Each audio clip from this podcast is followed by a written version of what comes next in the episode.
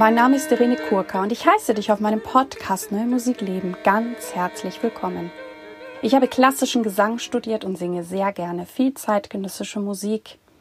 Und wenn du gerne mehr über mich erfahren möchtest, schau bitte auf meine Webseite www.irenekurka.de. Und falls du schon im Voraus wissen möchtest, welche Folgen im kommenden Monat erscheinen, darf ich dich ganz herzlich einladen, mein Newsletter zu abonnieren. Dies kannst du über den Button auf meiner Startseite tun. In diesem Podcast geht es um Themen rund um die neue Musik. Ich teile mit dir Hintergründe, Insiderwissen und bringe dir die Menschen aus der neuen Musikwelt näher. Ich bin Kooperationspartnerin der NMZ, der neuen Musikzeitung. Ich danke euch für eure Feedbacks. Ich hoffe, ihr hattet trotz der neuen Regeln, ja, geruhsame, schöne, erholsame, beglückende Weihnachten, Weihnachtsferien. Ich hoffe, ihr seid gut ins neue Jahr gekommen und ich wünsche euch hier auch nochmal wirklich das Allerbeste für 2021. In dem heutigen Gespräch habe ich Melina Petzold interviewt. Melina Petzold ist Klarinettistin, aber auch Bloggerin. Und sie hat sich vor allem mit dem Thema Üben beschäftigt. Und ich denke, wir haben über sehr viele spannende, inspirierende Themen gesprochen, über Dinge, über die es sich wirklich mal lohnt, nachzudenken. Nun also das Interview mit Melina Petzold. Hallo, liebe Melina, liebe Melina Petzold. Ich heiße dich ganz herzlich in dem heutigen Podcast-Interview. Willkommen. Liebe Reno, vielen Dank für die Einladung. Ich freue mich auch. Ja, ich finde es total schön. Du bist ja quasi zum zweiten Mal dabei. Beim ersten Mal haben wir ja vor ein paar Monaten über, ja, auch über dein Thema, über dein wunderbares Thema Üben gesprochen, weil ähm, ja da die Corona-Pandemie begonnen hat und wir auch festgestellt haben, dass es vielen Musiker, Kollegen, Kolleginnen irgendwie auch schwer gefallen ist zu üben. Aber heute möchte ich auch noch mehr über dich sprechen, aber wir werden auch noch über deinen großartigen Blog sprechen. Du bist Klarinettistin, du bist Bloggerin, du bist Autorin, du bist Lehrerin, Pädagogin. Ja, wer die Folge noch anhören mag, ich habe es extra vorher noch nachgeschaut. Das ist tatsächlich die Folge 84. Und da können die Hörer auch noch mal ganz viel über üben oder auch üben in besonderen Zeiten hören.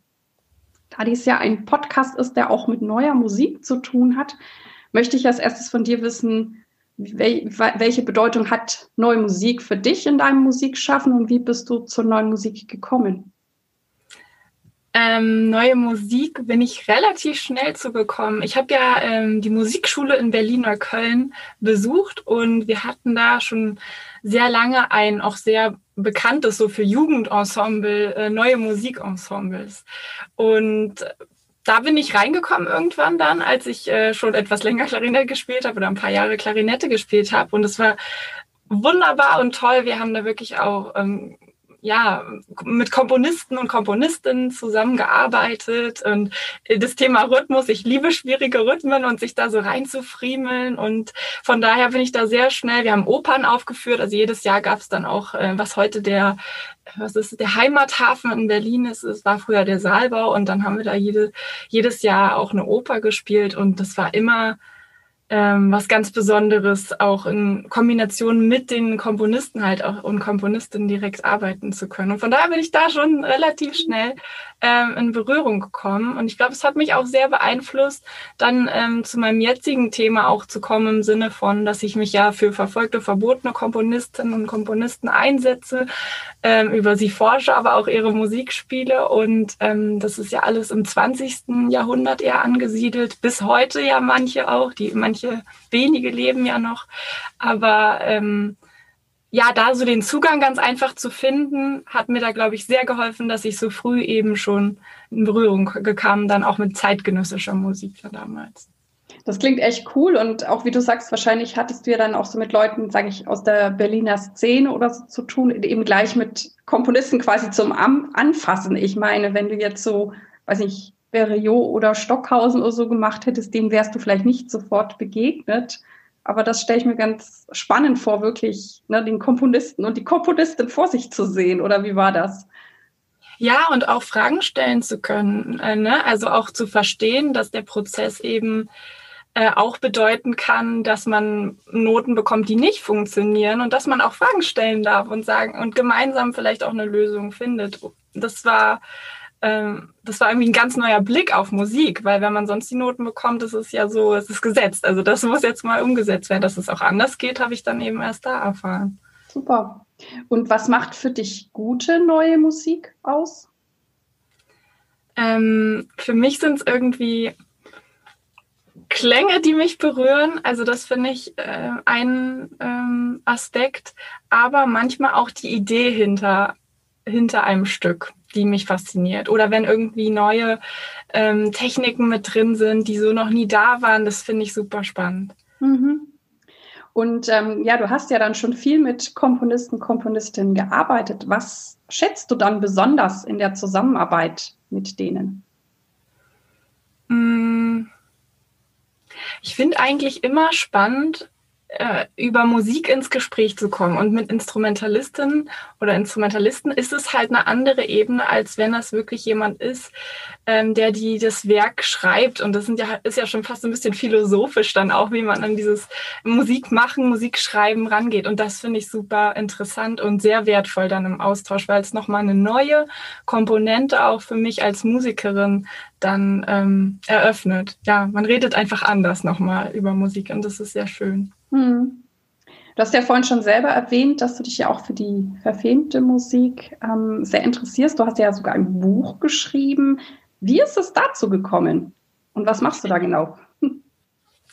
Ähm, eigentlich ähnlich wie mit der Musikschule. In meiner Hochschule, also in Rostock, wo ich studiert habe, gab es ein Zentrum oder gibt es eigentlich bis heute ein Zentrum für verfilmte Musik. Und ich hatte damals ein Kammermusikensemble mit Klarinette, Oboe und Fagott und wir waren irgendwie dann da ziemlich angebunden, was die Konzerte, die die veranstaltet haben und auch es gab dann auch einen Wettbewerb in Mecklenburg-Vorpommern für verfilmte Musik und da bin ich sozusagen erstmal von der praktischen Seite her an diese ähm, verfolgten oder verfilmten Komponisten aus der NS-Zeit gekommen. Wir haben dann auch bei Veranstaltungen gespielt vom Landtag. Ich weiß auch noch genau von einer ähm, Veranstaltung, da stand ein Mann vorne und hat über sein Leben erzählt und äh, wie es ihm ergangen ist als verfolgt. Das war gar nicht mal ein Musiker. Es ging eigentlich wirklich nur, es war so eine Gedenkveranstaltung. Und der er war so, also es hat mich so berührt, wie er über sein Leben erzählt hat. Und solche Bausteine kamen immer mehr zueinander. Und dann kam ich als studentische Aushilfskraft in dieses ähm, Zentrum sozusagen, um den Leiter dort zu unterstützen bei seiner Arbeit.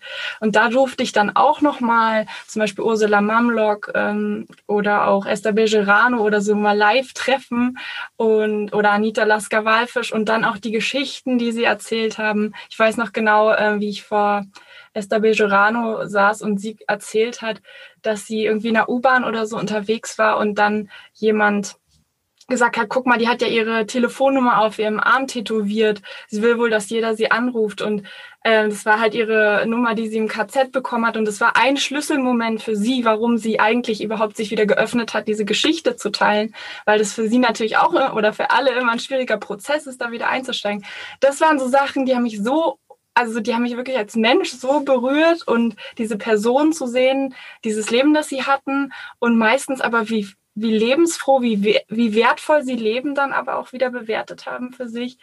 Ja, und dann war ich halt da in dieser Arbeit drin. Oh, jetzt schweife ich ganz schön aus. Ähm, und dann äh, kam ein Komponist, Ingolf Dahl, in diese äh, Arbeit, hat der Leiter vorgestellt, meinte, Melina, das könnte auch für, für, dich sein. Der hat ein paar Sachen für Klarinette geschrieben. Und dann kam die Idee, dass wir ein größeres Projekt daraus machen. Und dann wurde dann eine Kammermusik-CD draus, ein Buch, was ich geschrieben habe über ihn, eine Biografie, auch Noten und Genau, so kam das. Und da ist daraus ist jetzt auch mein, meine Doktor, mein Doktorarbeitsthema sozusagen äh, entstanden. Also es wird auch um Ingolf Dahl mhm gehen. Wo promovierst du jetzt? Wo, meinst ja, du? In Berlin oder? Äh, nee, in Wien, an der ähm, MDW. Ach genau. schön, ach schön, ja. Geht ja heutzutage alles, auch wenn du gerade in Berlin bist. Genau, äh, finde ich großartig, mit so jungen Jahren ein Buch schon zu haben. Klasse. Ähm, das andere, wo, wo, wo du dich ja auch ähm, ja, glänzend zeigst und ähm, wie ich dich auch gefunden habe, ist, dass du ja einen Blog gestartet hast übers Üben. Wie ist es dazu gekommen, dass du diesen Blog gestartet hast? Das ist auch ähm, irgendwie wie alles ähm, eine, eine persönliche, natürlich ein persönlicher Bezug. Also für mich war es, wie soll ich sagen, meine Studienzeit war nicht gerade die glücklichste Zeit, muss ich sagen. Also ich bin irgendwie meine Zeit vorher in der Musikschule äh, ne, also ich habe da die Studienvorbereitung gemacht, ich war aber nicht Jungstudentin oder so, aber da ging es sehr viel um Musik, wie man sich ausdrückt, wie man Musikalität, äh, also Mu Musikalität ausdrückt. Und dann kam ich in die Hochschule und irgendwie bin ich da in einem Strudel gelandet, der ähm, sehr mit Druck und sehr viel Kritik und sehr negativ war, was ich jetzt gar nicht nach außen sozusagen als Schuld verteilen will, sondern da war ich ja selbst auch mit ähm, beteiligt an dem, wie ich es empfunden habe. Und ähm, dann bin ich gleich auch in der ersten, im ersten Studienjahr mit einer, also hatte ich eine Sehenscheidenentzündung im Arm, die das alles so in Frage gestellt hat, ob ich überhaupt wirklich Klarinettistin werden kann, weil immer alle gesagt haben, ja, und das kann chronisch werden und vielleicht wirst du es nie wieder los. Und das war erstmal eine ganz schöne Last, weil irgendwie nach dieser riesigen Freude, wow, ich kann das jetzt studieren und es wird jetzt wirklich Realität, Musikerin zu werden, kam dann eben gleich dieser Dämpfer. Ähm, und im Nachhinein kann ich sagen, es war super, weil ich bin dadurch, ähm, musste ich mich, musste ich mich sozusagen mit meinem Körper beschäftigen. Äh, wie fühle ich mich beim Spielen? Einfach bewusster werden in dem, was ich tue.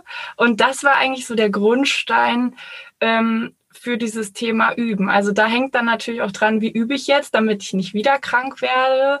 Dann kam noch dazu, dass auch viele Gedanken da eine Rolle gespielt haben und so ist dann halt dieser Blog, der ja Being Doing Music, also Sein und Tun miteinander zu verbinden.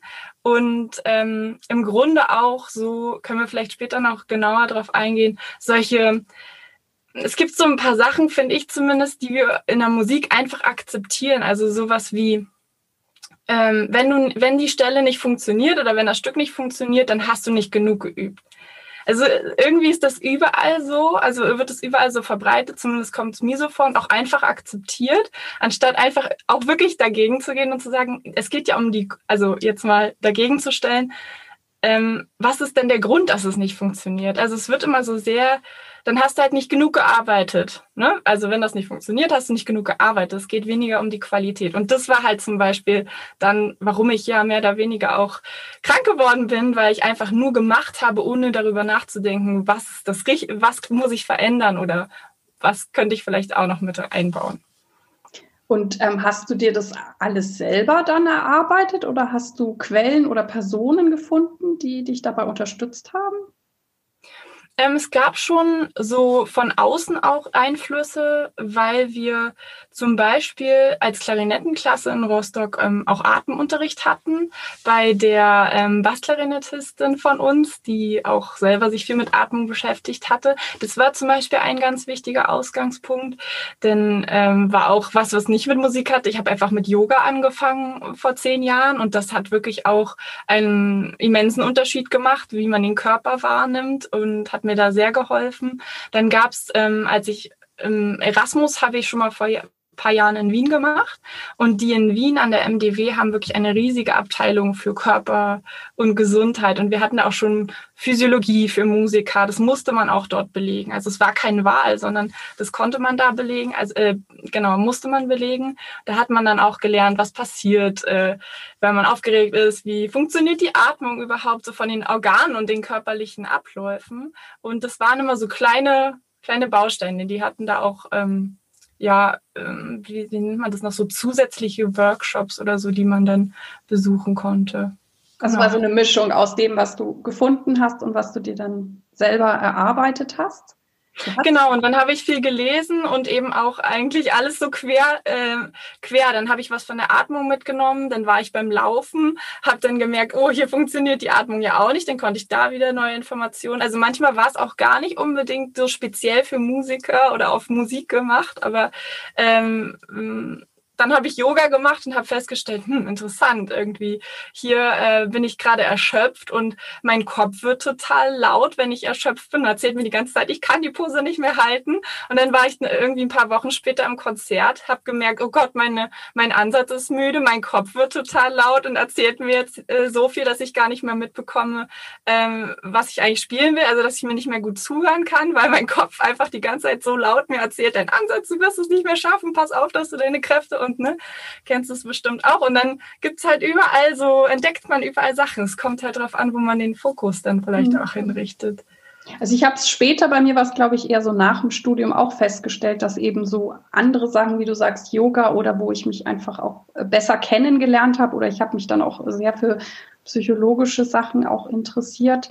Und da habe ich dann immer gemerkt, wenn ich ja es in irgendeinem anderen Bereich äh, ja eine Verbesserung ähm, für mich ähm, erarbeitet habe, dass ich dann immer besser singen konnte. Und das hat mich dann auch immer sehr motiviert, ähm, ja, mich wirklich auch ganzheitlich und ganz mit Irene zu befassen. Aber ich muss sagen, bei mir gab es das im, im Studium, habe hab ich das Gefühl auch überhaupt nicht. Also ich weiß nicht, ob ich es nicht wahrgenommen habe oder ob es es nicht gab oder ob ich dafür nicht bereit war. Ähm, ich hatte schon das Gefühl, dass es wirklich irgendwie nur um das Singen ging. Und ich habe jetzt auch in letzter Zeit ja auch ein paar, finde ich, großartige, sehr erfahrene ähm, Kompositionsprofessorinnen interviewt. Die Interviews kommen, also vielleicht sind die dann schon erschienen, wenn dieses Interview erscheint. Und da ist mir aufgefallen, dass die, ich weiß nicht, ob das jeder Kompositionsprofessor so macht, aber ich hatte so das Gefühl, was ich rausgehört habe, dass sie sich wirklich so um den ganzen Studenten kümmern da war ich dann immer so ein bisschen so, oh, das hätte ich auch gern gehabt. Vielleicht hätte ich ja Komposition studieren sollen, weil ich habe das bei mir schon sehr wirklich auf die Stimme reduziert gefühlt. Ne? Also diese Stimme und Funktionieren und und von daher finde ich das sehr interessant. Du hast mir auch ähm, im letzten Gespräch, irgendwann haben wir uns, glaube ich, darüber unterhalten, auch erzählt, dass du ja dann auch so deine Kommilitonen und Kommilitoninnen gefragt hast, wie die üben und so. Und ähm, hast ja, glaube ich, auch festgestellt, so war es bei mir auch, dass eigentlich der einzige Parameter, über den wir uns wirklich ausgetauscht haben, war die Zeit. Ne? So ungefähr, ich habe vier Stunden, mhm. ich habe acht Stunden geübt. Ich habe damals im Studium auch unglaublich viel geübt von der Zeit her. Aber ich kann im Nachhinein auch sagen, ähm, eigentlich weiß ich gar nicht, was ich da gemacht habe. es ist mhm. eigentlich trotzdem erstaunlich, dass ich meinen Weg gegangen bin, weil ähm, sich natürlich die Art, wie ich dann im Berufsleben mein Üben entwickelt habe, sehr, sehr verändert hat. Ähm, was, was sind denn da noch so besondere Erkenntnisse über das Üben?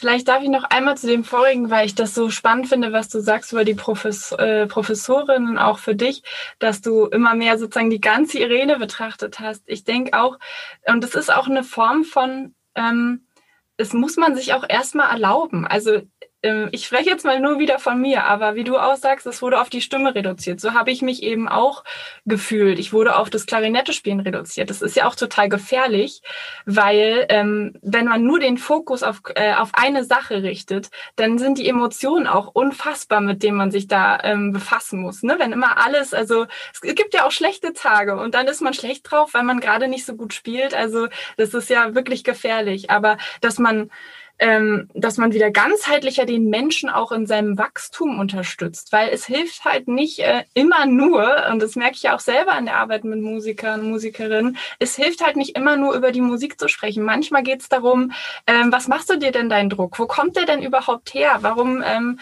warum muss jetzt alles gleich funktionieren? Warum kannst du nicht auch erstmal, ne? Also warum kann man nicht erstmal experimentieren beim Üben? Und dann entwickelt sich irgendwie eine ganz andere Beziehung auch zu Musik, die nicht nur ähm, durch Funktionieren und rein auch alles wegschalten neben Musik.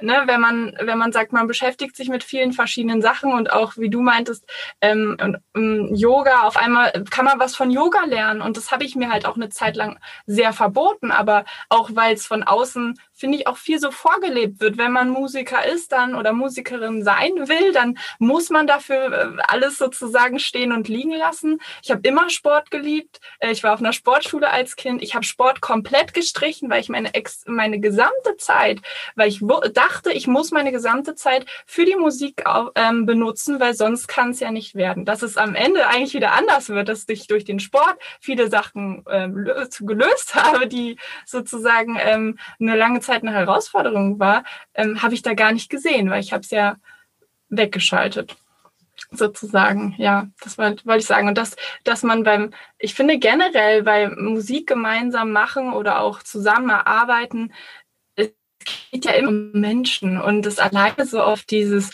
das Instrument ähm, zu reduzieren, da bleibt man da bin ich stecken geblieben und ich sehe es auch bei meiner Arbeit, dass ähm, das so, so ein Riesensprung auf einmal möglich ist, wenn man mal sagt, okay, heute reden wir halt nicht die ganze Zeit nur darüber, wie dieser Ton klingt, sondern wir gucken mal, was jetzt bei dir im Körper los ist oder im Kopf los ist mhm. dabei.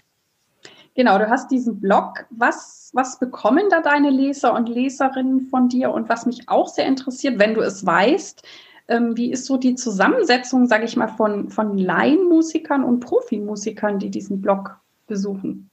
Mhm.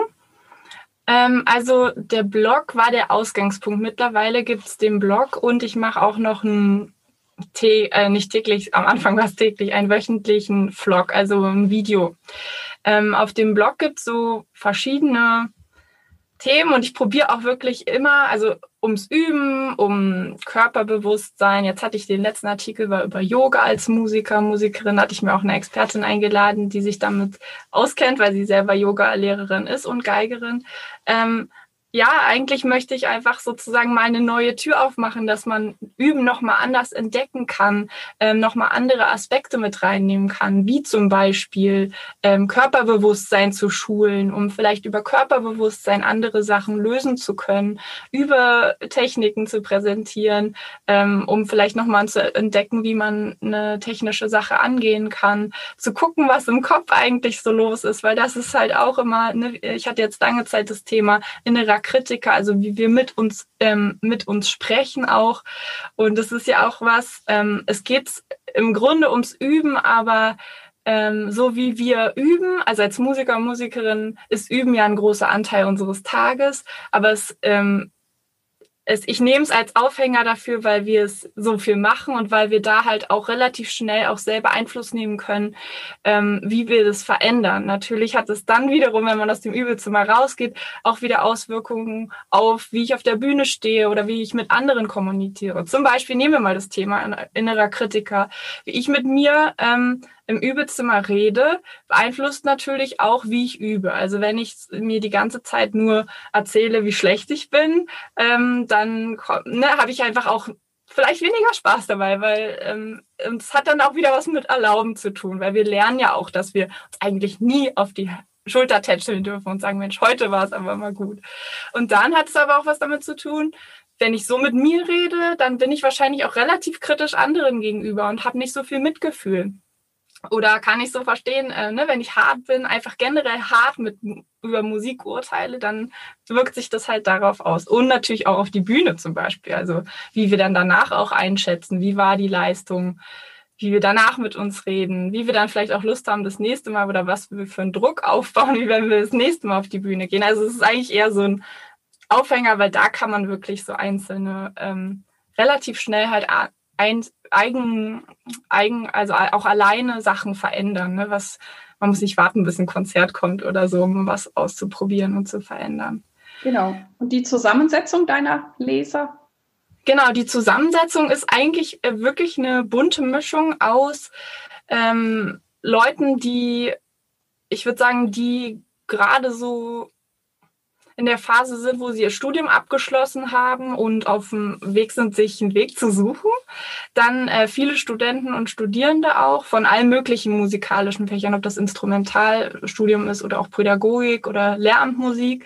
Ähm, auch ambitionierte Hobbymusiker, Leihmusiker, ja, und ähm, teilweise auch, aber da glaube ich eher ähm, am wenigsten noch Leute, die schon etabliert sind mit ihm. Ich glaube, das hat auch was damit zu tun, dass man dann wahrscheinlich schon einen guten Weg gefunden hat, wie man ähm, ja, wie man selbst üben will und es dann wahrscheinlich eher ähm, eine Phasenweise kommt, dass man mal wieder, es muss ja auch funktionieren im Grunde ähm, im Alltag und dann reißt man, hat man nicht mehr so die Zeit, es aufzureißen vielleicht auch. Also, das finde ich aber super, auch so mit Studenten, Studentinnen und auch Berufsanfängerinnen, weil dann startet man ja auch ganz anders. Ich habe auch darüber viel nachgedacht, auch weil ich ja noch ein paar Blogartikel von dir gelesen habe, wo du ja auch so über, dass es Freude machen darf und so gesprochen hast. Und mir ist dann auch so aufgefallen an mir, und das wäre dann auch so meine Frage, ähm, was, was du da so erlebt hast von dir oder von deinen ähm, Leser, Leserinnen, ob es eben so einen Unterschied gibt zwischen dem Studium und dem Berufsleben, weil mir ist aufgefallen, dass ich halt im Laufe meines Berufslebens immer effizienter geworden bin. Also ich schaffe irgendwie, sage ich, mich in immer kürzerer Zeit immer besser vorzubereiten. Aber ich glaube, all diese schönen Sachen, die du da hast, ob mir das jetzt Spaß macht oder nicht, darüber denke ich tatsächlich nicht nach. Ich mache es einfach jeden Tag und bin dann vor allem hinterher sehr glücklich, äh, wenn ich es gemacht habe. Oder natürlich komme ich dann auch mal in einen Flow und auch natürlich dieses Jahr, ich, ich habe was für mein Instrument getan. Da weiß ich auch nicht, ob ich dann noch, noch mehr Freude haben könnte. Dann hast du auch so Sachen wie, wie mein Überaum aussieht oder so. Ich meine, da fühle ich mich jetzt soweit ganz gut, wie das bei mir ist. Ähm, kann aber auch in ja nicht so guten Situationen damit auch umgehen. Also damit habe ich, darüber habe ich auch viel, viel nachgedacht, ob das dann so ein Unterschied ist, weil ich irgendwann gemerkt habe, ich habe ja gesagt, im Studium habe ich extrem viel geübt für eine Sängerin und vielleicht war das auch gut. Aber ähm, das, das erlaubt mir das Berufsleben überhaupt nicht. Dann würde ich die Sachen, die ich mache, überhaupt nicht schaffen. Und ja, so ist dann die Effizienz sehr bei mir reingekommen. Also du meinst sozusagen, ähm, du, du, du musst, oder nicht du musst, musst ist das falsche Wort. Du übst ja, weil es sozusagen dazugehört und du richtest es nicht so nach Freude aus, wann du mal übst. Genau, ich habe genau. Halt im Prinzip meine festen Zeiten. Und mhm. ich, ich weiß halt auch genau, wenn ich halt Stücke kriege, vor allem natürlich auch, ich singe ja viel Neumusik, ich scanne halt wirklich als allererstes, was sind die schwersten Stellen für mich und mit denen fange ich an. Und das ist, erfordert mich auch viel Disziplin, weil äh, manche andere Stellen würden mir vielleicht erstmal mehr Spaß machen. Aber ich weiß halt, dass ich so dann auch das abliefern kann, was ich abliefern möchte. Und was ich auch sehr gerne mache, ich meine, ich bin ja Sängerin, ich höre nicht absolut, ähm, lerne diese, diese schwierige Musik und im Idealfall habe ich die Stücke schon relativ früh und ich lasse die immer so mitlaufen, dass sich das so auch so Muscle Memory mäßig immer so mehr in mir abspeichert, dass ich das dann abrufbar habe. Also so auf schnell lernen, das kann ich auch mal, aber das ist jetzt auch nicht so meine Lieblingsvariante, sondern so, dass das wirklich so im Körper ist. Das ist halt, glaube ich, bei einer Sängerin auch sehr, sehr wichtig, ja. Würde ich gleich sagen, ist wahrscheinlich für jeden wichtig im Körper. Also ähm, wo wie fühlen sich Töne im Körper an und so, aber vielleicht nur gut. Ähm, ja, also das ist, das ist eine super Frage, weil das mir ermöglicht, das vielleicht auch nochmal ein bisschen ausführlicher zu erklären im Sinne von, ähm, ich sage mit Freude und Leichtigkeit, nicht im Sinne von, ähm, es muss immer Freude sein und es muss immer Leichtigkeit sein und es, es gibt nie Tage, wo ich äh, denke, oh, oi, heute ist es wirklich irgendwie anstrengend oder ich, ich muss mir jetzt mal einen Ruck geben, dass ich das tue. Natürlich, da hilft auch die Routine. Das ist zum Beispiel auch ein, ein Aspekt, ähm, der der äh, zu Leichtigkeit für mich zählen würde. Also auch zu wissen, wenn ich eine Routine habe, bringt mir das ja mehr Leichtigkeit, weil ich eine gewisse naja, man kommt ja in so einen Modus oder auch einen Ort, da kann man auch in einen Modus kommen. Also wenn man alles an einem Ort macht, wir haben ja vorher im Vorgespräch so schön über, dass ich meinen Urlaub gerade abgesagt habe, weil ich mich nicht in der Lage sehe, alles an einem Ort zu machen, Urlaub, arbeiten, üben, schreiben und so weiter und so fort. Ähm, ne, man kommt an einem Ort auch in eine bestimmte Stimmung zum Beispiel. Das kann einem das dann erleichtern, wenn man gerade äh, vielleicht nicht so viel Motivation hat. Also mir geht's eigentlich mit, mit Freude und Leichtigkeit, meine ich, dass man sich generell erlaubt, immer wieder in diese Richtung zu gehen. Also immer wieder das zu suchen, dass man ähm, etwas aus Freude macht, dass man es sich leichter macht, dass man auch sich auf die Suche begeben kann, wenn man merkt, Mensch, jetzt bin ich irgendwie schon eine Weile äh, nicht mehr so motiviert, dann halt mal was zu hinterfragen. Also was brauche ich denn tatsächlich oder woran hängt es jetzt auch? Also ich meine es weniger so, seinen Emotionen einfach freien Lauf zu lassen und dann halt zu ähm, machen, wenn es gerade auf dem High ist. Also ich meine, das ist ja dann würde man es tatsächlich einfach oft einfach nicht machen, sondern mir geht es eher darum, dass ich habe es ja vom Studium beschrieben. Also bei mir im Studium war das, waren wirklich diese, diese Themen von ich, man muss einfach viel arbeiten, ähm, man muss diese Stunden runterreißen, man fühlte sich, also man, der, die ersten Sprüche, die man auch vorm Studium hört von den Professoren, finde ich, also hat sich wirklich bei mir durchgezogen und auch die Rückmeldung von anderen ist, ähm, das wird ein harter Weg werden, das ist dir aber schon klar. Und dann ähm, wurde das natürlich auch ein harter Weg für mich, weil ich habe ja immer geübt, bis ich total fertig war. Ne? Wenn, wenn ich viel zu tun hatte und irgendwie alles äh, hart und schwer und ich mich fertig gefühlt habe und müde war, dann war das doch perfekt, weil die Leute haben mir doch gesagt, es wird ein harter Weg werden. Und ich war doch dann total richtig. Also ne, ich war doch hier sozusagen auf dem richtigen Weg, wenn sich auch alles so angefühlt habe. Und für mich war das dann wirklich ein Prozess, mir zu erlauben, weil ich, es war, ich weiß auch noch, es war eine bestimmte Entscheidung zu sagen, ja, aber so möchte ich ja mein Leben nicht bis zu meinem Lebensende führen. Also deswegen mache ich auch nicht Musik. Also dann könnte ich auch jeden anderen Beruf wählen. Ähm, wenn es mir darum ging, hart zu arbeiten. Aber natürlich kann ich hart arbeiten. Das ist ein Teil des Ganzen, dass man sich engagiert, dass man sich dahinter klemmt, dass man wirklich bis ins kleinste Detail arbeitet. Auf jeden Fall. Aber es hat für mich was anderes, ob ich in die Richtung gehe, um hart zu arbeiten oder ob ich in die Richtung gehe, immer wieder die Freude zu suchen und immer wieder den leichteren Weg zu suchen und es mir auch möglichst zu erleichtern und eben aus einem Ort, der ähm, ähm, der Liebe auch und der Leidenschaft zu arbeiten. Und deswegen finde ich auch manchmal diese ähm, Narrative so schwierig, die es gibt. Ne? Immer diese Geschichten von den Leuten, die eben diesen harten Weg hatten, die Künstler, die den harten Weg hatten, nur Tiefpunkt und am Ende ist dann alles gut. Ähm, ja, es ist ein Hoch und Runter, aber das erzählt halt auch immer wieder die gleiche Geschichte, dass wenn, in meinem Fall zum Beispiel, man sich damit dann identifiziert, dann denkt man, man ist ja auf dem richtigen Weg, wenn alles hart ist. Aber es das heißt ja nicht, dass es dann also das ist ein Krux. Man wird dann nicht am Ende, es wird ja nicht besser. Also das, was man kultiviert, erhält sich ja auch. Weißt du, was ich meine? Ja, ja, ich verstehe das. Und ich denke, die Freude, ähm, also die habe ich natürlich auch, die Freude und die Liebe zur Musik darf ja bleiben für uns oder auch wenn wir dann etwas, äh, ja, andere Menschen damit beglücken. Und ähm, ja, in einem deiner Artikel habe ich auch gelesen, dass du dich auch immer wieder auf das das berühmte Buch The Inner Game of Music, gibt es ja auf Englisch, auf Deutsch. Ich bin dem Buch tatsächlich ähm, auch recht früh begegnet, aber ich bin noch der Ursprungsfassung begegnet, mhm. als es nur The Inner Game gab. Da ging es, glaube ich, um Golf oder um Tennis spielen oder so. Und da gab es diese anderen, also auch mit Bezug auf Musik gab es da überhaupt noch nicht, aber war für mich damals auch sehr augenöffnend, habe ich im Studium in den USA gelesen Mhm. Und irgendwann tauchte dann, ich glaube natürlich auch erstmal im englischsprachigen Raum, dann The Inner Game of Music. Dann habe ich das auf Englisch gelesen. Und irgendwann habe ich dann auch, äh, als es die Übersetzung gab, das gelesen und fand das auch ähm, sehr spannend und fand auch für mich sehr spannend, als auch diese ganzen Bücher über Mentaltraining auch so in Deutschland rauskamen, dass ich dann festgestellt habe, dass ich vieles davon schon gemacht habe, ohne es zu wissen, dass, äh, dass es ja, dass man das machen kann. Und ähm, fand ich immer ganz spannend. Dann hast du ja auch da so, dass man ungewöhnlich üben kann. Das ist, ähm, ich weiß nicht, ob es beim Singen eh anders ist, aber beim Singen ist es total wichtig, alles sehr, sehr bewusst zu machen. Also ich habe ja auch Klavier gespielt und da fand ich manchmal schon dieses rein motorische Üben, dass das auch sinnvoll sein kann. Also auch, wie du sagst, mit Fernsehgucken meine Tonleiter spielen und dabei Fernsehgucken fand ich witzig, weil das ja dann so in diesen Autopilot reingeht. Ähm, weiß aber nicht, ob es da auch Unterschiede zwischen den Instrumenten gibt. Also beim Singen würde ich das überhaupt nicht empfehlen.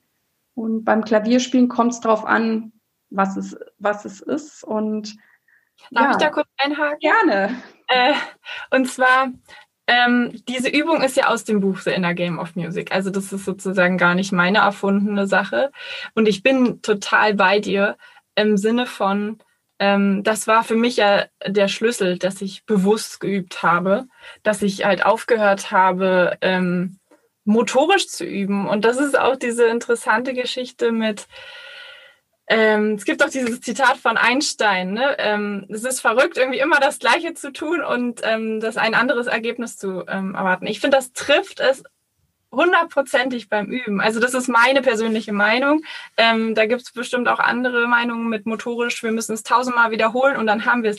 Ich übe anders. Ich vermittel üben in dem Sinne auch anders, dass ich sage, nein, ähm, wir müssen es mehrmals machen, aber das Ziel ist, dass ich beim, wenn ich es mache, rausfinde, warum es das letzte Mal nicht geklappt hat und nicht einfach tausendmal mache und darauf hoffe, dass wir dadurch, dass ich es oft gemacht habe, ich schon irgendwie zufällig, sage ich jetzt mal so böse, zufällig die Lösung finde. Also bewusst zu gucken, ich nenne das so den Forschergeist, äh, zu aktivieren und äh, zu gucken, warum funktioniert äh, jetzt bei uns der Griff nicht oder so. Ja, also warum ähm, ist es der, sind es die Finger, die nicht zusammenkommen oder ist gerade der Körper, ist der Körper nicht parallel mit den Fingern oder muss ich irgendwas mit dem Mund? Also die, die, den Körper, den Kopf und äh, die, das Instrument sozusagen wirklich vielleicht in ein Timing zu bringen oder so. Und dafür braucht man ja sehr viel Bewusstsein. Also ich bin da voll bei dir im Sinne von, ich finde auch bewusst, bewusst üben und nicht einfach nur motorisch wiederholen. Also wirklich zu gucken,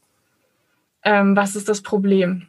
Was ist das Problem und dann immer wieder zu, also wie beim Experiment, okay, es hat nicht funktioniert, dann probieren wir was Neues aus, dann und dann kommt man irgendwie, dann geht man, biegt man auch mal falsch ab, aber dann merkt man es und dann geht man wieder den anderen Weg und ähm, das ermüdet ja auch nicht so. Also dann ist Üben ja auch was ganz anderes, ähm, empfinde ich zumindest so, weil wenn ich mir vornehme, jetzt 3000 Mal das Gleiche zu machen, pff, also dann plane ich eine Stunde ein, ne, wo ich eigentlich mehr oder weniger abwesend bin und sowas runter, ähm, äh, ja, sowas abspule Schule irgendwie, während wenn ich wirklich meinen Kopf äh, anschalte, meinen Körper beobachte, auf einmal ist eine Stunde schnell rum, weil irgendwie ich wirklich angefangen habe zu forschen, was kann ich jetzt verändern, wo könnte es vielleicht besser werden, mir Lösungen überlegen muss. Also dann ist auch halt alles dabei, also wieder ganz ganzheitlich sozusagen.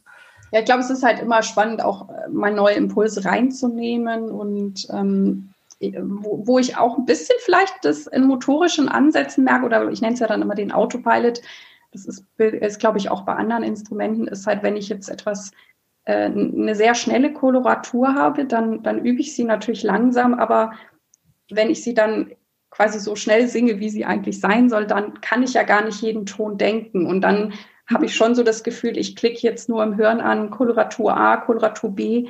Und das ist dann schon irgendwie automatisiert. Ähm, also das sind vielleicht mhm. dann so Unterschiede noch. Oder ich weiß nicht, wie du jetzt mit sehr schnellen Tonabfolgen umgehst, die man tatsächlich mit dem Hören ja gar nicht mehr so verfolgen kann. Ja, genau. Also da kann man dann nicht bewusst, aber das ist vielleicht dieses, ähm, würde ich eigentlich ähnlich beschreiben. Wenn ich einen schnellen Lauf übe, übe ich ihn langsam, übe ihn dann schon schnell, aber gestückelt, um rauszufinden, wo hakt es vielleicht auch. Wenn ich zum Beispiel auch merke, im Schnellen, also wenn ich wie du sagen würdest, Autopilot anhabe und ich merke aber, mein Kopf bleibt immer an einem Ton hängen, weiß ich auch, da ist der Autopilot noch nicht voll free. Also er kann sich sozusagen, ich kann eigentlich noch nicht Autopilot, sondern ich muss noch mal einen Schritt zurückgehen. Und ansonsten ist es dann auch mehr ein äh, Körpergedächtnis irgendwie, also ne, dass ich irgendeine äh, ein, ein Gemisch aus, wie sich mein Körper in dem Moment anfühlen muss, äh, dass das funktioniert ist. Und das ist ja auch ganz schön, ähm, wenn man diese, wenn man nämlich die Körperebene mit reinnimmt, was, was ich dann auch unterschätzt habe lange ist, dass wir, wenn wir auf der Bühne stehen, diese körpergespeicherten Dinge ja egal wie es uns geht, viel besser äh, ab, abspulbar sind. Mhm. Also egal wie aufgeregt wir sind, der Kopf, der kriegt es oft nicht mehr so gut klar hin. Aber diese, dieses körperliche Autopilot, äh, sage ich mal, das ist äh, am konstantesten eigentlich noch zu reproduzieren dann auch. Also die Erfahrung habe ich auch gemacht, dass das dann alles, was so, ähm, ne, auch sage ich jetzt gesangstechnisch sehr äh, in mir drin ist, das ist unglaublich verlässlich und selbst, ich bin es zum Glück nicht oft, aber selbst wenn ich mal sehr nervös oder irgendwas emotional war, dann weiß ich, mein Körper kriegt das hin. Ich weiß zwar nicht, mhm. wie er das macht, aber ich lasse es dann einfach laufen. Und ähm, ja, sehr, sehr spannend. Ich glaube, da könnten wir noch ganz viel ja. weiter reden. Ähm, was, äh, ja, es ist auch so ein, ja, so ein Lernprozess, wirklich über sich selber. Ähm, genau. Du hast ja auch auf deiner Homepage kann man sich auch runterladen, ein sogenanntes Übe-Journal. Ich bin ja auch ein Freund von Journaling, wobei ich das beim Üben tatsächlich noch nie gemacht habe, so schriftlich. Was kann man da vorfinden? Ähm, ja, also das ist ein PDF ähm, eigentlich mehr oder weniger mit verschiedenen Planern. Also es gibt einen Wochenplan, es gibt ein über Tagebuch, also ein paar Tage oder auch einen lang, längerfristigen Plan für ein halbes Jahr.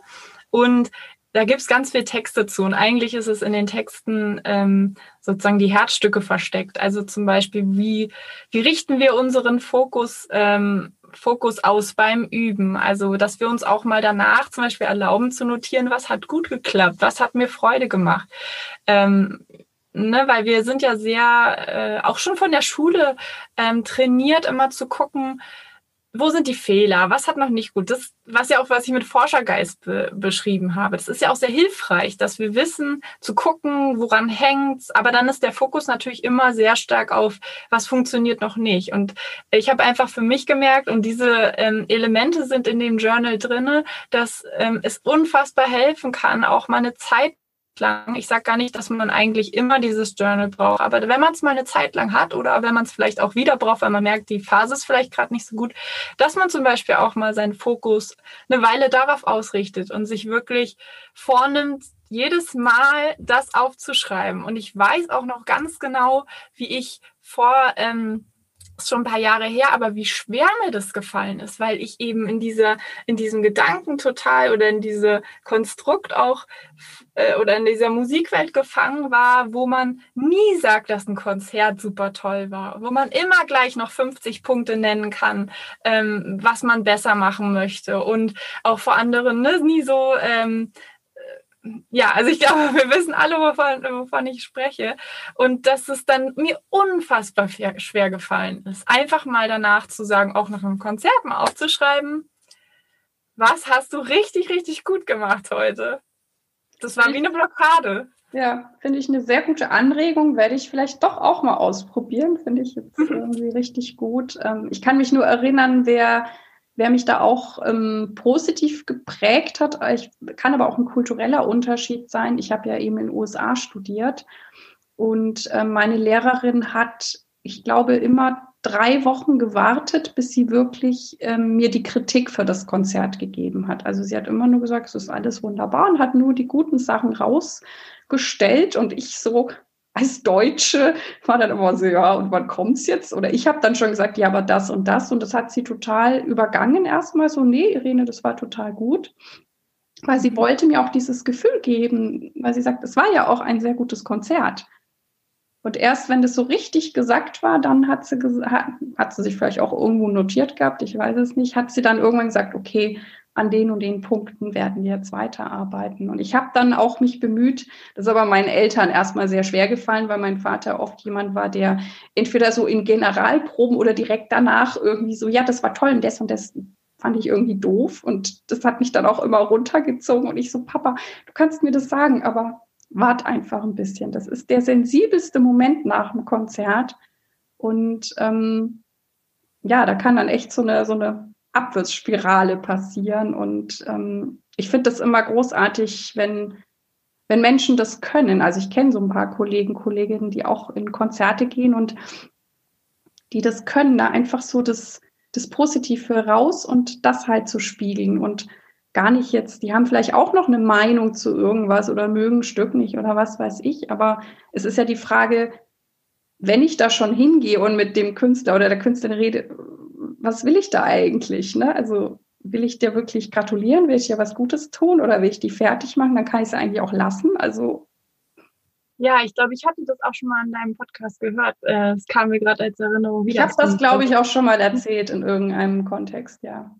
Richtig super. Also ich kann auch äh, vielleicht noch eine persönliche Geschichte, die äh, ich auch schon ähm, ein paar Mal geteilt habe, war, ist, dass ich zum Beispiel bei meinem ersten Konzert in der Uni ähm, wo man jetzt mal so zum Thema Kritik danach, ähm, weiß ich noch, und ich meine, das erste Konzert, man ist auf einmal Student, da sind ganz viele neue Studenten, man will sich irgendwie beweisen, das ist toll, ähm, aber auch irgendwie ein bisschen beängstigend oder auf jeden Fall ein neues Level, auf dem man da jetzt auf der Bühne steht. Und ich habe wirklich alles gegeben. Brahms Sonate habe ich gespielt.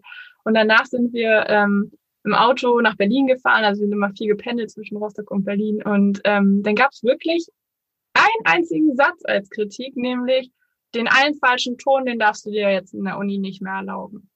Das war meine erste Kritik und ich erzähle es deswegen, weil sich herausgestellt hat, dass dieser Satz sich so eingebrannt hatte bei mir, ähm, dass das wirklich, wie du sagst, so ein sensibler Moment und äh, was man da gesagt bekommt, trifft einen ja äh, trifft einen total. Und ich habe gedacht, Mensch, ne, ich hatte ja vorhin auch erzählt, bei mir ging es vorher viel um Musikalität und wirklich was auf die Bühne, auf der Bühne sagen. Und dazu wurde gar nichts gesagt. Und man hat sich so den Leib aus der Seele gespielt, ne? Und gefühlt kam irgendwie dann so, okay, ähm, was soll ich, was soll mir das letztendlich auch sagen im Grunde?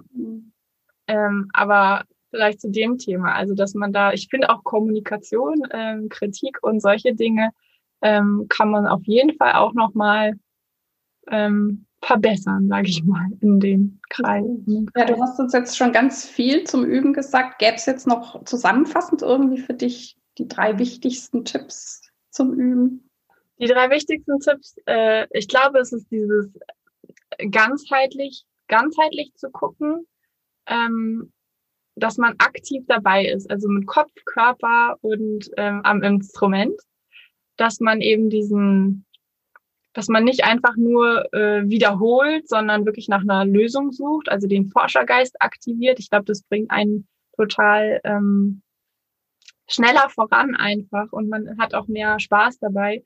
Und natürlich auch, äh, jetzt brauchen wir noch was zu, zu Freude oder so. Also ich glaube einfach, sich, sich, keine Ahnung, wie einen Vertrag zu schreiben und im Gehirn zu sagen, das ist mein Ziel. Mein Ziel ist, dass ich am Ende ähm, ein erfüllter Mensch werde, ein erfüllter Musiker, dass ich meinen Spaß am Tun einfach behalte, mein ganzes Leben lang. Natürlich gibt es Phasen, wo es nicht geben wird, aber der Kompass bleibt darauf gerichtet. Auch wenn ich mal nicht dabei bin und ich akzeptiere es einfach nicht für mich, dass es äh, sich immer schwierig anfühlt und dass es sich, ähm, ja, dass, dass die Emotionen sich wenden und nicht mehr die Freude im Vordergrund steht, sondern ähm, der Druck oder die, ähm, Ne, wir wissen ja auch, ein Großteil der Musiker und Musikerinnen, ich glaube weit über 50 Prozent, 70, 80 Prozent haben ähm, sowas, so ähm, melancholische ähm, Stimmungen in die Richtung Depression. Also das kommt ja auch irgendwo her, weil wir da irgendwie nicht ganz auf uns aufpassen. Ich glaube, da dürfen wir wesentlich ähm, besser oder darf jeder mehr besser mit sich umgehen. Das mehr ist so, ja. Also ich finde das schön. Ich werde mir das jetzt auch nochmal ganz groß aufschreiben. Ich denke, ich tue es doch schon, aber diesen Kompass, wie du sagst, dass ich eine erfüllte Musikerin bin, ich glaube, das ist sehr, sehr wichtig. Also für einen selber und, und natürlich hast du dann auch auf der Bühne eine ganz andere Ausstrahlung und auch die Leute ähm, können mehr mitgehen und können sich mehr mitfreuen an, an der schönen Musik, an dem Geschehen, ja. Ja, du hast, äh, du machst ja sehr äh, unterschiedliche Sachen auch. Ne? Du bist Klarinettistin, du hast Bücher veröffentlicht, du bloggst, also ähm, du unterrichtest auch. Wie ist so dein Zeitmanagement? Wie teilst du dir den Tag ein? Ja, das, das ist äh, immer wieder, ich muss sagen, das ist ganz viel priorisieren. Also was, was ist jetzt dran? Ähm, es gibt Sachen, die sind nicht diskutabel. Also ob ich jetzt übe, ist nicht diskutabel. Ob ich ähm, also die Termine, die ich habe, sind natürlich auch nicht diskutabel und sonst ähm, ist es wirklich immer eine Sache von was, was, also was priorisiere ich jetzt ganz als erste Priorität? Was möchte ich jetzt gerade in den Vordergrund stellen? Was darf vielleicht auch ein bisschen zurücktreten? Das ist mir, äh, oder es ist nicht einfach und das musste ich auch erstmal verstehen für mich, dass natürlich nicht alles geht. Und ich würde mal sagen, ich arbeite schon eher überdurchschnittlich äh, oder weit überdurchschnittlich ähm, auch gerne. Also das ist nicht die Frage, aber natürlich trotzdem hat man eine begrenzte Zeit und ähm, dass man, ähm, ich kann das nicht, oder ich kann das eigentlich immer noch nicht so gut aushalten, werde aber besser darin, auch einfach mal Sachen auf die Wartebank zu schieben und zu sagen, okay, ganz bewusst, aber muss man das machen, okay, ich weiß, das ist jetzt dran und danach kann ich mich dem ja wieder zuwidmen. Also nicht zu viele Sachen äh, neben parallel machen, zu, es sind ja viele, aber da sind auch noch viele auf der Wartebank halt trotzdem. Ja. Genau, das ist es eigentlich im Grunde. Also es ist wirklich relativ oft immer wieder auch checken, sind die Sachen, die ich machen will, noch im Vordergrund? Bewege ich mich noch in die Richtung, dass die Sachen, die, die mir wichtig sind, halt eine große Rolle spielen? Zum Beispiel mit der Dissertation, dass ich da wirklich auch einen ähm, Fokus jetzt momentan, zum Beispiel weiß ich immer, freitags mache ich äh, keine Sachen für einen Blog oder irgendwas, sondern da ist halt neben selber Musik machen, das ähm, der Schwerpunkt, also auch so Schwerpunkte für Tage zu setzen beispielsweise. Großartig. Und wer oder was hat dich am meisten geprägt oder inspiriert? Es ist immer, glaube ich, phasenweise. Ähm, also ich habe nicht so ein, so Idole oder so, die mich mein ganzes Leben lang begleiten. Und spontan würde mir jetzt Ursula Mamlock äh, zum Beispiel als eine Person einfallen. Das ist ja eine Komponistin eben, die ins Exil gegangen ist, erst in Südamerika, dann nach New York.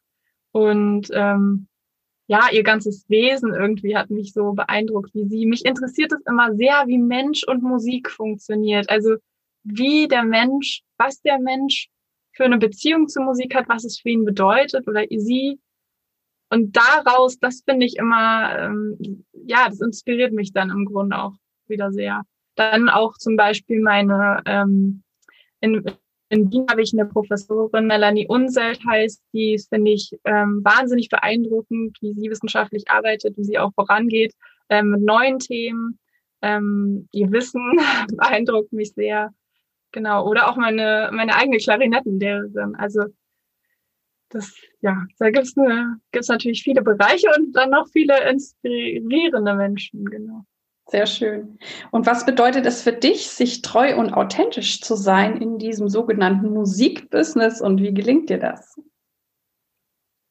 Mm, treu und authentisch, ähm, dass man auch wirklich sich zeigt, zum Beispiel. Das ist ja, also ich finde das total schwierig und trotzdem muss ich mich auch immer wieder dran erinnern, ähm, dass es ja um mich auch geht, wenn ich auf, auf die Bühne gehe, weil auch da ist wieder so ein bisschen dieser Gedanke drin. Wir bekommen eine bestimmte Interpretation gesagt. Ähm, jetzt sage ich mal für die Werke, die es schon lange gibt, also jetzt vielleicht nicht gerade die ähm, zeitgenössischen, aber sonst ist es so eine gewisse Interpretation. Wir müssen Artikulation und äh, ähm, Musikalität und alles wird so äh, so detailliert besprochen und dass man dann am Ende eben oft vergisst, also jetzt nicht mehr, aber ich meine so auch gerade im in der Studienzeit, äh, dann tatsächlich einfach zu sagen, okay, und jetzt gehe ich und jetzt mache ich das mit als Melina Petzold. Und das ist, ähm, oft ist man dann ganz viel auch beim Buchschreiben zum Beispiel ging es mir auch so. Ah, und wie mache ich das jetzt? Ähm, äh, schreibe ich das jetzt wissenschaftlich oder schreibe ich das so? Und dann gucke ich, wie machen die anderen das? Und dann einfach wegzuschalten. Nee, guck jetzt nicht, wie die anderen das machen du machst es jetzt so, wie du es äh, für möglich hältst. Ich habe auch so ein kleines Ritual vor, wenn ich auf, vor die, Büh ähm, auf die Bühne gehe, wirklich mich kurz nochmal hinsetzen, Augen zu und zu sagen, okay, du gehst jetzt als du da raus. Du probierst jetzt niemand anderes zu sein. Und das ist, da muss ich mich zumindest immer aktiv auch nochmal drauf einstimmen, weil sonst verliert man, verliere ich mich so ein bisschen zwischen all den, dem anderen und den anderen Menschen. Das ist auch ein sehr schöner Tipp. Was bedeutet für dich Erfolg? Ähm, tatsächlich hat es, äh, mir kommt als erstes das Wort Freiheit. Also mir ist, ich weiß nicht warum, aber ich habe da so einen Drang, das machen zu können, äh, was ich möchte, so gestalten zu können mit den Menschen, die, mit denen ich zusammenarbeiten will. Und ähm, auch Freiheit im Sinne von Denken. Also zum Beispiel Wien ist so eine Stadt, da fühle ich mich so, als wäre mein Kopf so ganz frei, könnte sich so frei entfalten. Und ja, das ist, äh, das hängt für mich irgendwie sehr mit Erfolg zusammen, ob es jetzt ist, wie ich meine Arbeit gestalte, natürlich auch finanziell frei im Sinne von, dass man sich jetzt keine Sorgen machen muss. Ähm, genau, also Freiheit hängt da für mich viel dran. Genau. Und was treibt dich an oder hast du eine Vision? Ja, äh, was treibt mich an? Eigentlich im Grunde, ich, ich finde das Thema spannend, Menschen mit der Musik und im Grunde ja auch, also zum Beispiel über den Musiker, über den ich mein Buch geschrieben habe, Ingolf Dahl ist auch so ein Thema. Der war sehr, sehr gut in dem, was er getan hat. Der war auch sehr breit aufgestellt mit verschiedenen Sachen, Komponist, Pianist, Dirigent, Professor. Trotzdem war er am Ende nicht glücklich.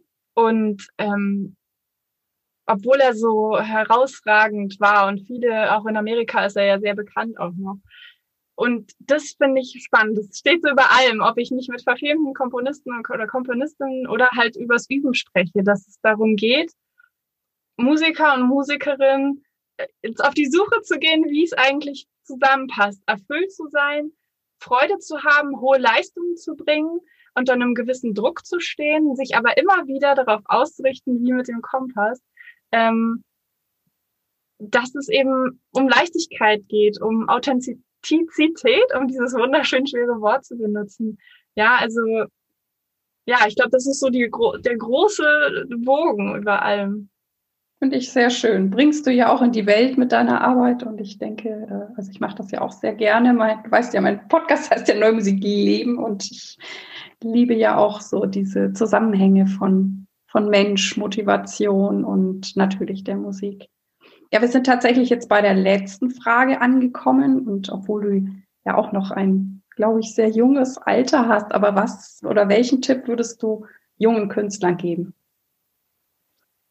Viel früher darauf zu vertrauen, dass, dass du weißt, was du willst und was du brauchst und dass du das dir erlauben darfst und dass dir im Grunde auch niemand, ähm, das sage ich jetzt positiv, niemand ähm, das abnehmen kann, sondern dass du das auch darfst. Wenn du findest, dass das nicht zu dir passt musikalisch, wenn du findest, du verspannst dich, wenn, wenn du spielst mit dem Tipp oder von dein, deinem Lehrer, deinem Mitglied, dann ist das so. Dann, ähm, dann darfst du das auch sagen. Dann gibt's halt eine andere Lösung. Ihr werdet, auch wenn ihr von zwei verschiedenen Seiten kommt, dann eine Lösung finden, dass es auch für dich passt. Also nicht verstellen, auch im Sinne von, also alle Rückmeldungen, die man bekommt, auch ähm, ja, nicht unterdrücken. Man ist wichtig. Also das, was man selber schon spürt, das ist das gewisse, das bestimmte Bauchgefühl das ist, äh, das ist gut. Da muss man, das ist, ja, das hilft einem eigentlich sehr viel weiter. Und ähm, oft möchte man aber gerne, dass jemand anderem einen so den Weg weist und äh, leitet und weil die Person steckt ja nicht in, in dir drinne. Das heißt, ähm, du darfst und du musst vielleicht sogar auch ähm, früher schon dir das erlauben, einfach für dich zu gucken, was passt. Das ist schön. Das ist wunderbar. Ähm, ich werde dann nachher natürlich auch in die Shownotes alle Informationen zu dir reinpacken, diverse Links. Dann können dann ähm, die Hörer und Hörerinnen alles zu dir finden zum Blog oder auch diesen, äh, dieses Journaling. Und ähm, dann sage ich vielen, vielen Dank, dass du dir heute die Zeit für mich genommen hast. Und ja, wir wollten uns ja schon immer mal treffen. Das haben die Zeiten bislang verhindert, aber ich bin positiv, dass wir das noch hinbekommen. Danke dir. Ich danke auf jeden Fall. Ich denke auch, wir schaffen das und ich danke dir, dass ich dabei sein durfte und wir hier so ein schönes Gespräch führen konnten. Ich hoffe, du konntest viel für dich mitnehmen und ich freue mich wie immer auf deine Ideen, Anregungen, Zuschriften, gerne auch über Facebook. Ich danke dir, dass du dir heute die Zeit genommen hast und bei mir eingeschaltet hast. Ich hoffe, es hat dir gefallen und dich inspiriert und ich freue mich auch wie immer sehr, wenn du dir etwas Zeit nehmen kannst, diesen Podcast deinen Freunden und Kolleginnen weiterzuempfehlen oder auch diesem Podcast auf iTunes eine gute Bewertung abzugeben. Ich danke dir. Dir alles Gute. Lebe deine Musik, lebe dein Leben und bis zum nächsten Mal. Deine Irene.